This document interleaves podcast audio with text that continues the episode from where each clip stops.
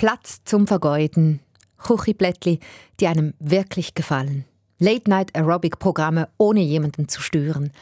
Habt ihr auch schon einmal davon geträumt, ein eigenes Häuschen zu haben? Ich habe das Gefühl, du kannst arbeiten, arbeiten, arbeiten, aber du kannst gar nicht so schnell sparen, wie das Preise steigen.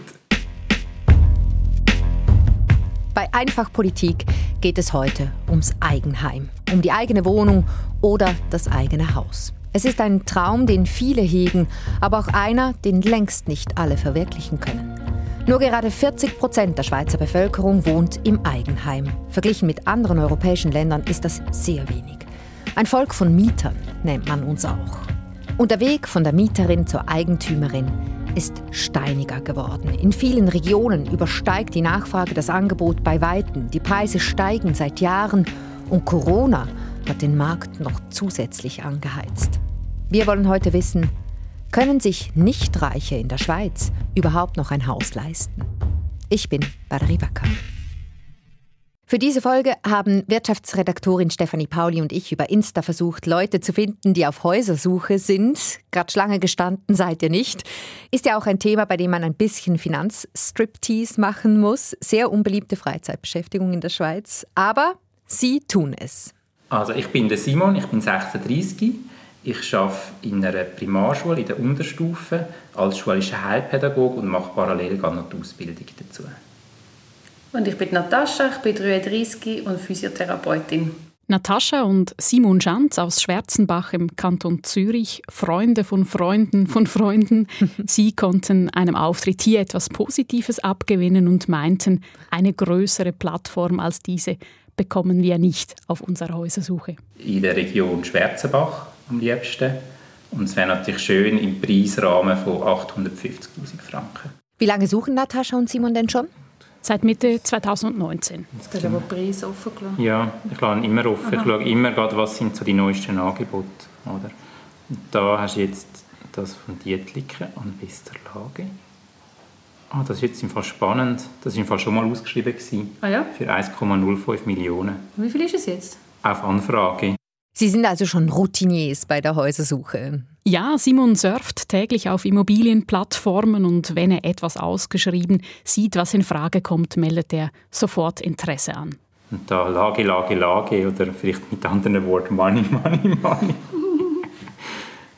ja, aber da müsste man einfach fast noch wieder eine Anfrage schicken. Ja. Weil das, würde mega, das ist wirklich gerade hinter einem Bahnhof dort. Das wäre mega cool. Warte, komm, ich schau mal geschwind. Dann musst du Bilder. Also das müsstest du auch renovieren.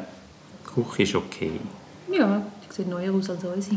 Ein bisschen kriminell da mit dieser Stege ohne Geländer. Ja, die müssen wir sicher noch machen. Aha, das Haus wird also sofort auf Sicherheitsstandards überprüft. Ja, die beiden bekommen im Januar Nachwuchs. Da sind solche Fragen natürlich zentral.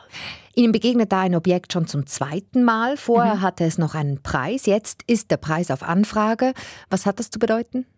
Vermutlich, dass es beim ersten Ausschreiben so viele Interessenten gab, dass die Verkäufer gemerkt haben, dass sie teurer verkaufen können, also haben sie neu ausgeschrieben. Aber dann wäre es ja weit über Ihrem Budget, oder? Ich meine, Sie haben von 850.000 Franken geredet und das Objekt war jetzt schon beim ersten Mal für über eine Million ausgeschrieben, braucht noch Renovation, haben wir gehört, das kostet also noch mehr.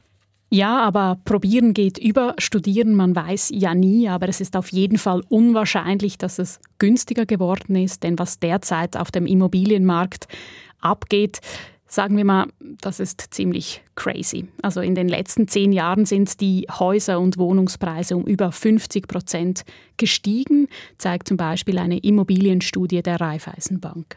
Also ist ja teilweise auch von Immobilienblase die Rede, bedeutet, die Preise sind viel zu hoch und spiegeln den Wert der Baumasse, die da steht, eigentlich gar nicht mehr.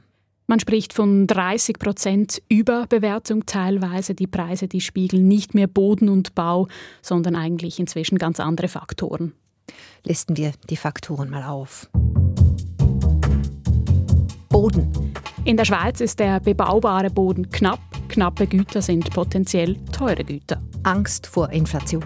Großes Thema derzeit steht unseren Währungen eine Entwertung bevor. Auf jeden Fall geht die Angst davor um. Wer kann, parkiert sein Geld in Beton, der behält den Wert. Investment. Immobilien sind attraktive Anlageobjekte und halte ich fest, ich habe da ein schönes Wort für dich. Es herrscht Anlagenotstand. Das ist jetzt mal ein echtes Luxusproblem. Im wahrsten Sinne des Wortes. Also Anlagenotstand. Also, wegen den tiefen Zinsen, den Negativzinsen sogar, lohnt es sich nicht mehr, Geld auf der Bank zu haben und es lohnt sich auch nicht mehr, Geld auszuleihen, also Obligationen oder Anleihen zu kaufen. Und so landet das Geld in Häusern und Wohnungen, wo die Preise eben derzeit steigen und steigen, sich der Wert also vermehrt. Sag mal, geht das nicht für uns alle? Wäre das nicht attraktiv? Was kaufen, dann vermieten, sozusagen Mieteinnahmen statt Bankzinsen? Ja, da musst du einfach den Aufwand mit einrechnen, also Anruf bei verstopften Küchentrog zum Beispiel etc. pp. Und es kommt natürlich auch auf die Region und den Preis an. Wer in diesem Feld auf jeden Fall aktiv ist, sind die Pensionskassen. Auch sie haben Anlagenotstand. Aber das ist schon eine große Ironie, oder? Simon und Natascha zahlen in ihre Pensionskassen ein. Die will sie dann im Alter gut bedienen, aber jetzt konkurrenziert sie sie beim Häuserkauf. Ja, wobei diese Kette eher indirekt läuft. Also Pensionskassen investieren in der Regel nicht in Einfamilienhäuser, aber sie sind am Boden interessiert für große Mietshäuser und das treibt dann die Bodenpreise in die Höhe. Als ich euch im Vorfeld zu dieser Folge auf Insta gefragt habe, ob ihr gerne etwas Eigenes hättet, da fanden 60 Prozent Ja und 40 Prozent sind offenbar glückliche Mieter. Das ist interessant, oder? Es ist genau verkehrt zur Realität, wo 60 Prozent Mieter sind und 40 Prozent Eigentum haben. Was machen diese Zahlen mit euch? Findet ihr A, tja, es kann nicht jeder alles haben, so funktioniert das Leben in einer fortschrittlichen Marktwirtschaft nun mal? Oder findet ihr B, das ist doch tragisch, wenn in einem reichen Land wie der Schweiz das Motto Schaffe, schaffe, Hüsli baue nicht mehr funktioniert, hat doch die Politik versagt. Uns interessiert eure Meinung auf 079 859 87 57 oder einfach politik.srf.ch. Auf Insta gibt es auch immer wieder Fragen ans Weltbefinden. La Vava mit Unterstrich heiße ich da. Du Steffi, wenn unsere Hörerinnen jetzt ins Grübeln darüber kommen, ob sie sich eigentlich überhaupt ein Eigenheim leisten könnten, wie mhm. reich muss man denn da sein? Kommt ganz auf die Wünsche an. Sagen wir, ein Haus ist für eine Million ausgeschrieben. Darunter gibt es sowieso nicht sehr viel Auswahl im Moment.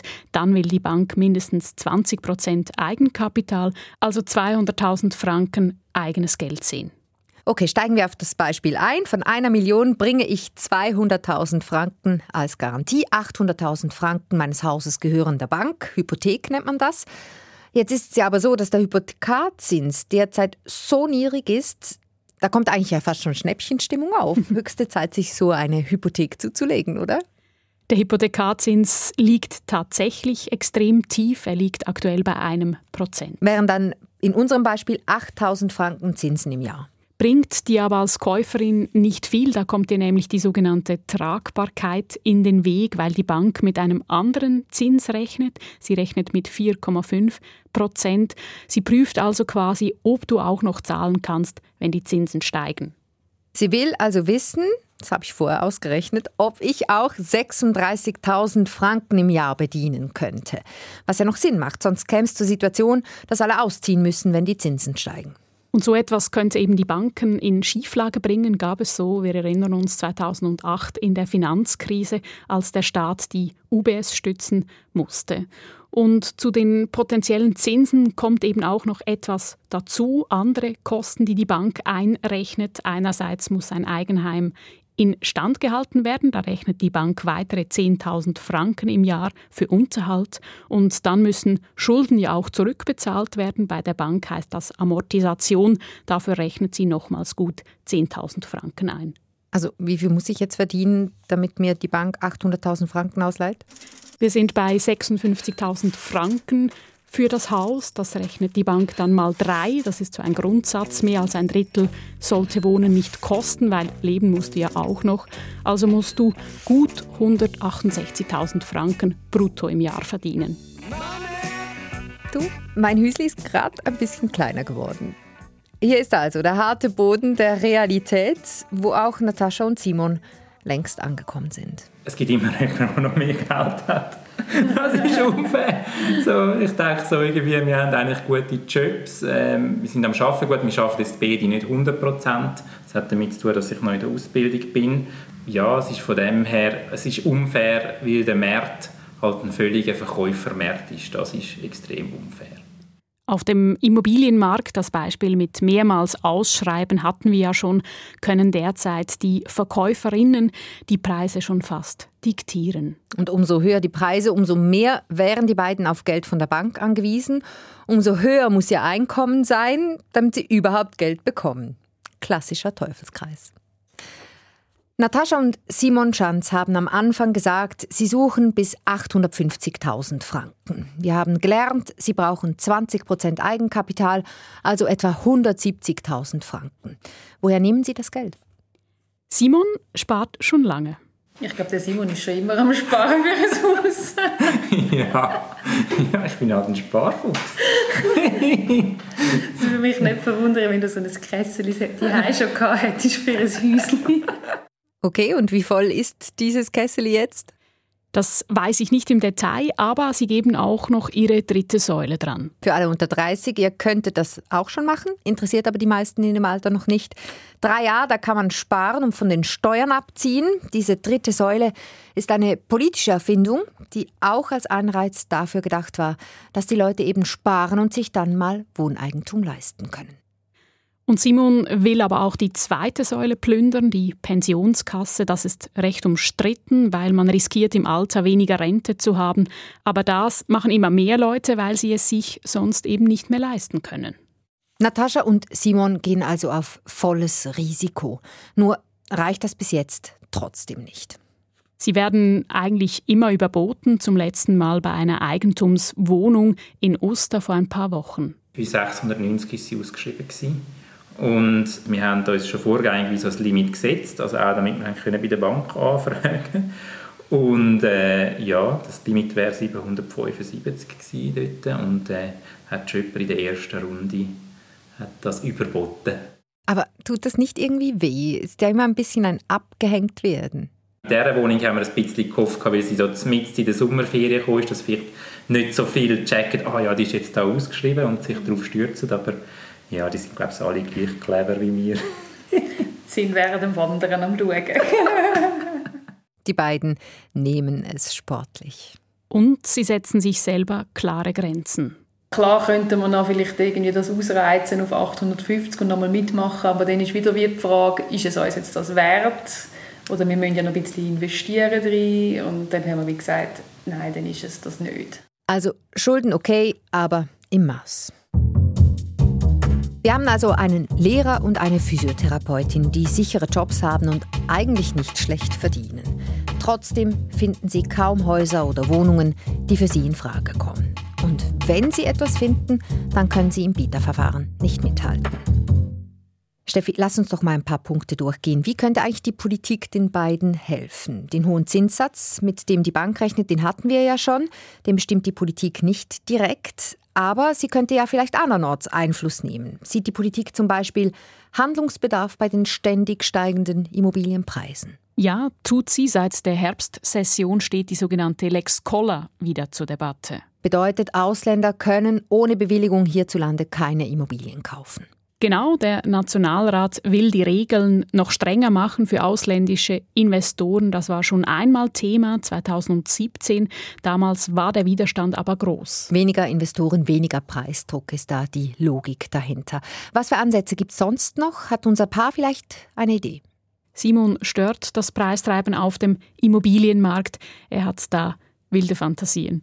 Also müsstest du irgendwie sagen, pro Familie oder pro Privatperson nur noch eine Immobilie. Und da würde natürlich viele die Hände verwerfen. Dann wäre natürlich auch kein freier Markt mehr, oder? Ja, ich sehe auch viele Leute die Hände verwerfen. Wir könnten Richtung Planwirtschaft, das Ziel, ein Haus für alle. So ganz ernst meint Simon das natürlich nicht. Wo sich übrigens vielleicht aber etwas tut, ist bei der Säule 3a. Da kann man ja jedes Jahr einen begrenzten Betrag einzahlen, derzeit etwas unter 7000 Franken. Das soll erhöht werden. Und was ist mit diesem Eigenmietwert, der immer und immer wieder Thema ist? Da geht es um Steuererleichterungen für Eigenheimbesitzerinnen. Heute ist es so, dass eine fiktive Miete versteuert werden muss, also das Geld, das man verdienen könnte, wenn man vermieten würde. Mhm. Das muss man als Einkommen angeben. Das abzuschaffen ist seit Jahren Thema, eigentlich fast konstant. Das würde Eigentum attraktiver machen, weil man weniger Einkommen versteuern müsste. Aber Simon und Natascha würde das ja nicht helfen beim Kaufen oder wie mir ein Insta-Follower treffend geschrieben hat, es sei, wie Brecht sagt, nur das eine ist fatal, es braucht Anfangskapital. Natascha und Simon geben die Hoffnung aber noch nicht auf. Je nachdem sind wir uns natürlich auch überlegen, ob wir vielleicht noch etwas machen können, dass wir noch Verwandte anfragen, die uns vielleicht noch wieder irgendwelche unterstützen. Okay, Sie hoffen auf eine glückliche Wendung, auf einen Erbvorbezug, also zusätzliches Geld.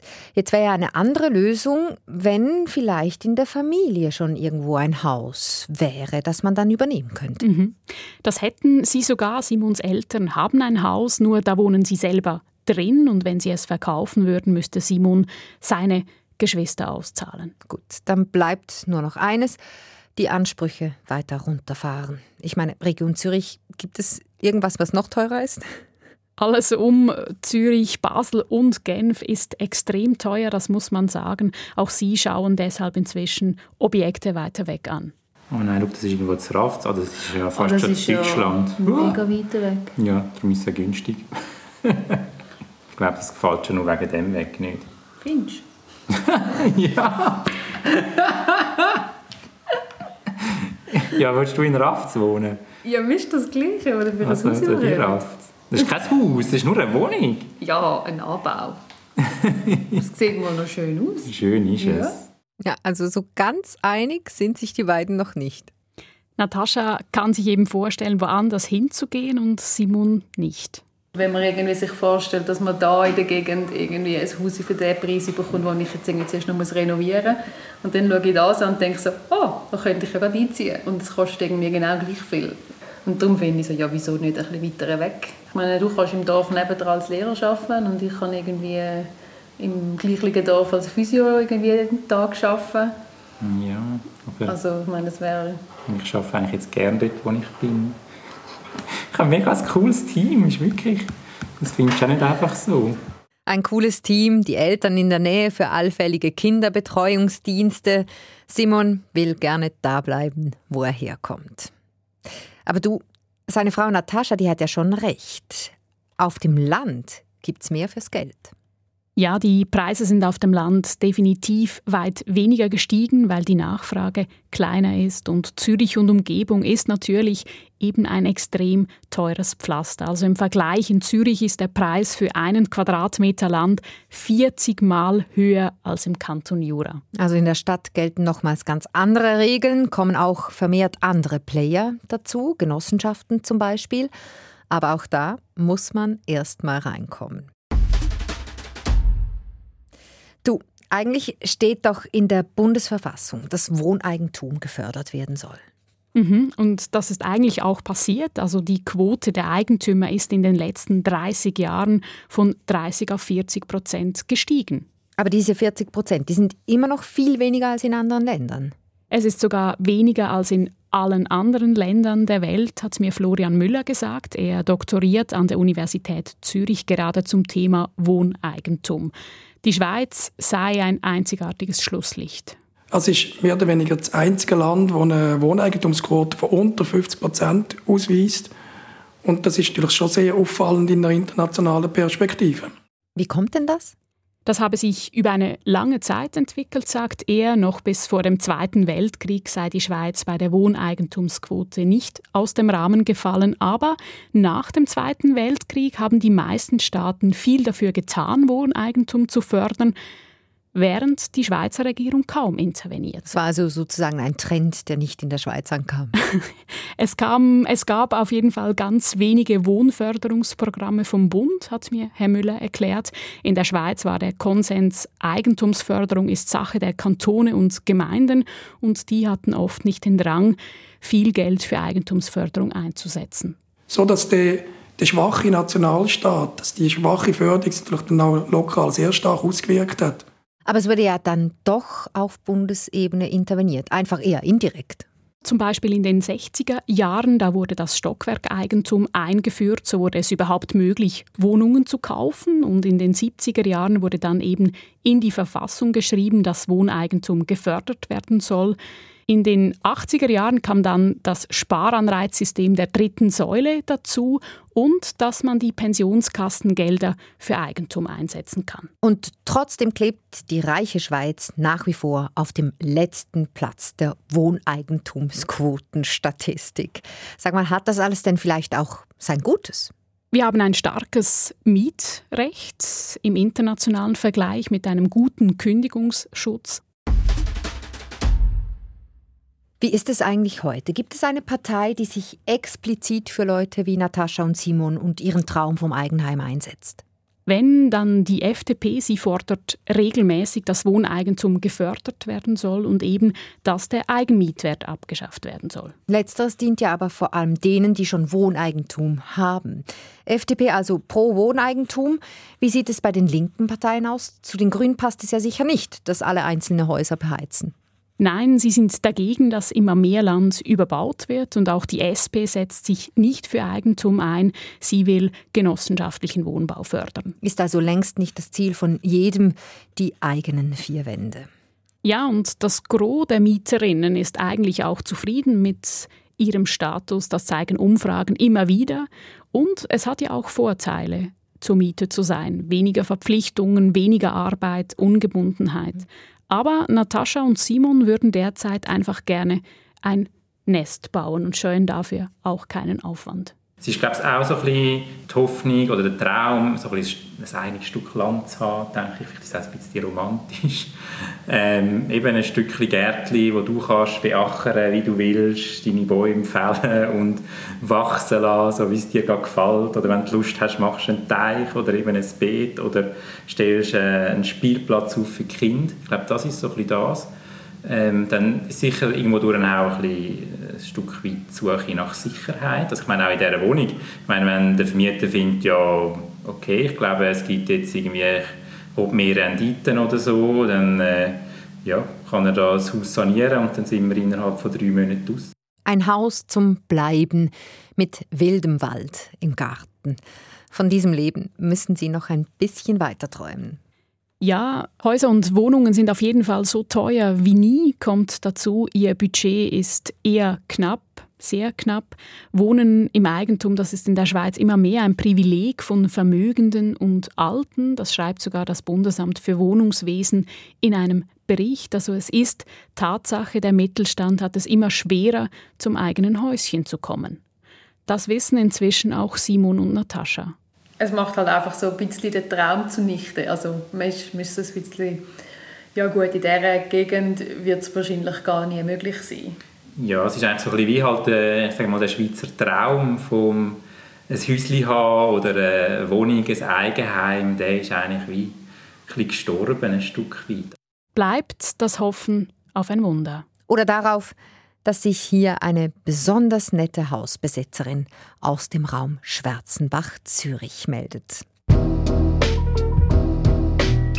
Das war einfach Politik. Wir machen neu auch Suchannoncen. Wenn es euch gefallen hat, empfehlt uns weiter und bewertet uns in der App. Am Mikrofon Stefanie Pauli und Valerie Wacker. Produktion Janis Fahrländer und Technik Remo Panzeri.